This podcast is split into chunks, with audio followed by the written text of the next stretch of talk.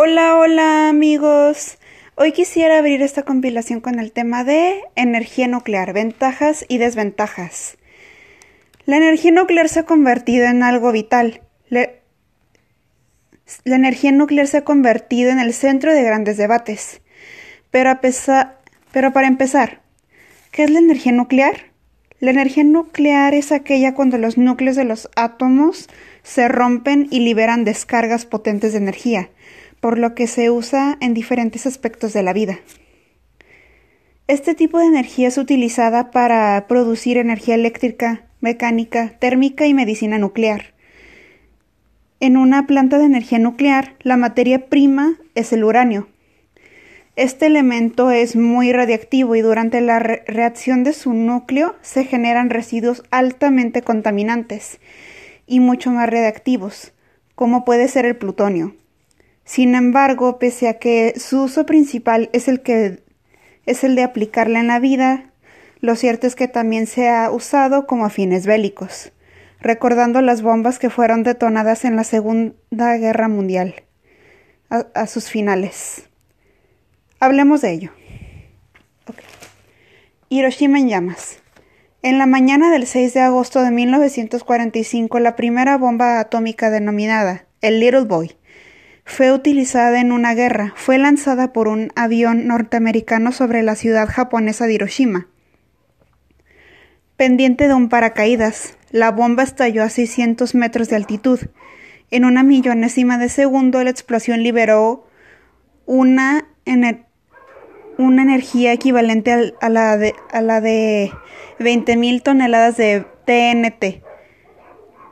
El calor originado en su centro alcanzó 100 millones de grados centígrados. Todos los edificios en una radio de 13 kilómetros quedaron destruidos. Todo ardió. Los metales se convirtieron en gases, las construcciones en polvo y los seres humanos en cenizas. De pronto, describió un sobreviviente, un fulgor rosa pálido apareció en el cielo, acompañado de un temblor sobrenatural que fue casi inmediatamente seguido por una ola de sofocante calor y un viento que todo barría a su paso. En pocos segundos los millares de personas que circulaban por las calles y jardines del centro urbano quedaron abrazadas. Muchos murieron, murieron instantáneamente a causa del espantoso calor, y otros se retorcían por el suelo, aullantes de dolor con quemaduras mortales. Todo, todo cuando se hallaba en pie dentro del área de deflagración, muros, casas, fábricas, edificaciones, quedó aniquilado, y sus restos se proyectaron en torbellinos al cielo.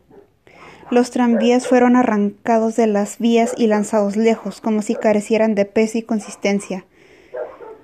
Los trenes levantados de sus rieles como juguetes, los caballos, los perros, el ganado sufrieron la misma suerte que los seres humanos. Todo cuando vivía en esa área quedó aniquilado o en actitud de indescriptible sufrimiento. La vegetación no se libró de la catástrofe. Los árboles desaparecieron entre las llamaradas. Las llanuras de cultivos y arrozales perdieron su verdor, y quedó la hierba quemada en el suelo como paja seca. Más allá de la zona de muerte absoluta y total, las casas se hundieron en un caos de vigas, muros y muebles. Hasta un radio de cinco kilómetros del centro de la explosión, las casas construidas de materiales ligeros se derrumbaron como castillos de naipes, y quienes se hallaban en su interior resultaron muertos o heridos.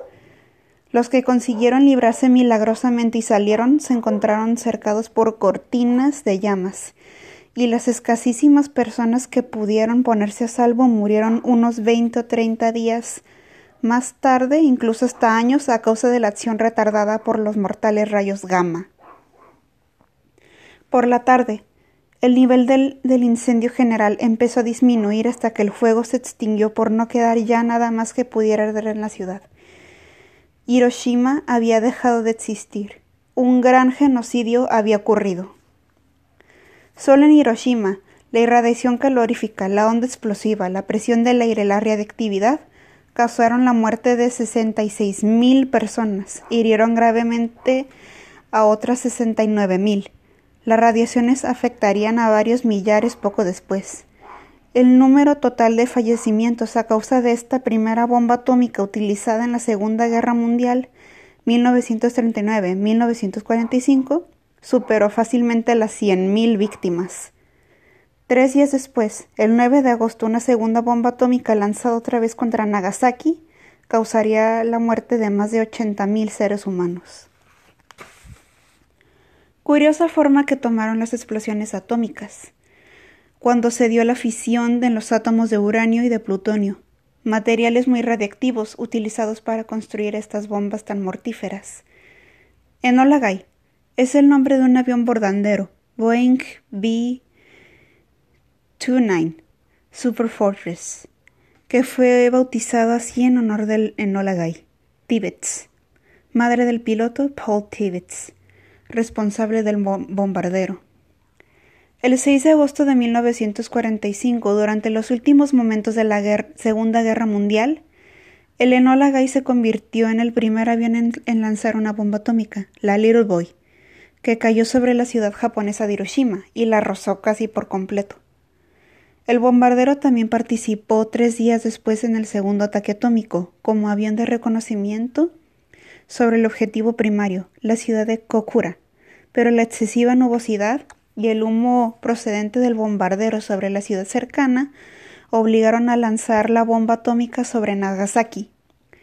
En esta ocasión la bomba la transportaba otro bombardero, B-29, llamado Boxer, y el nombre de esta segunda fatídica bomba fue el Fat Man.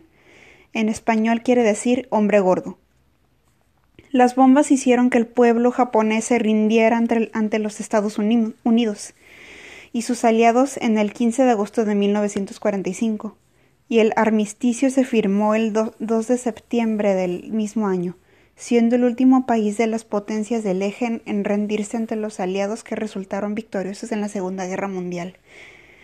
El 2 de septiembre del mismo año, el general Goshira firmó el rendimiento del pueblo nipón ante los Estados Unidos.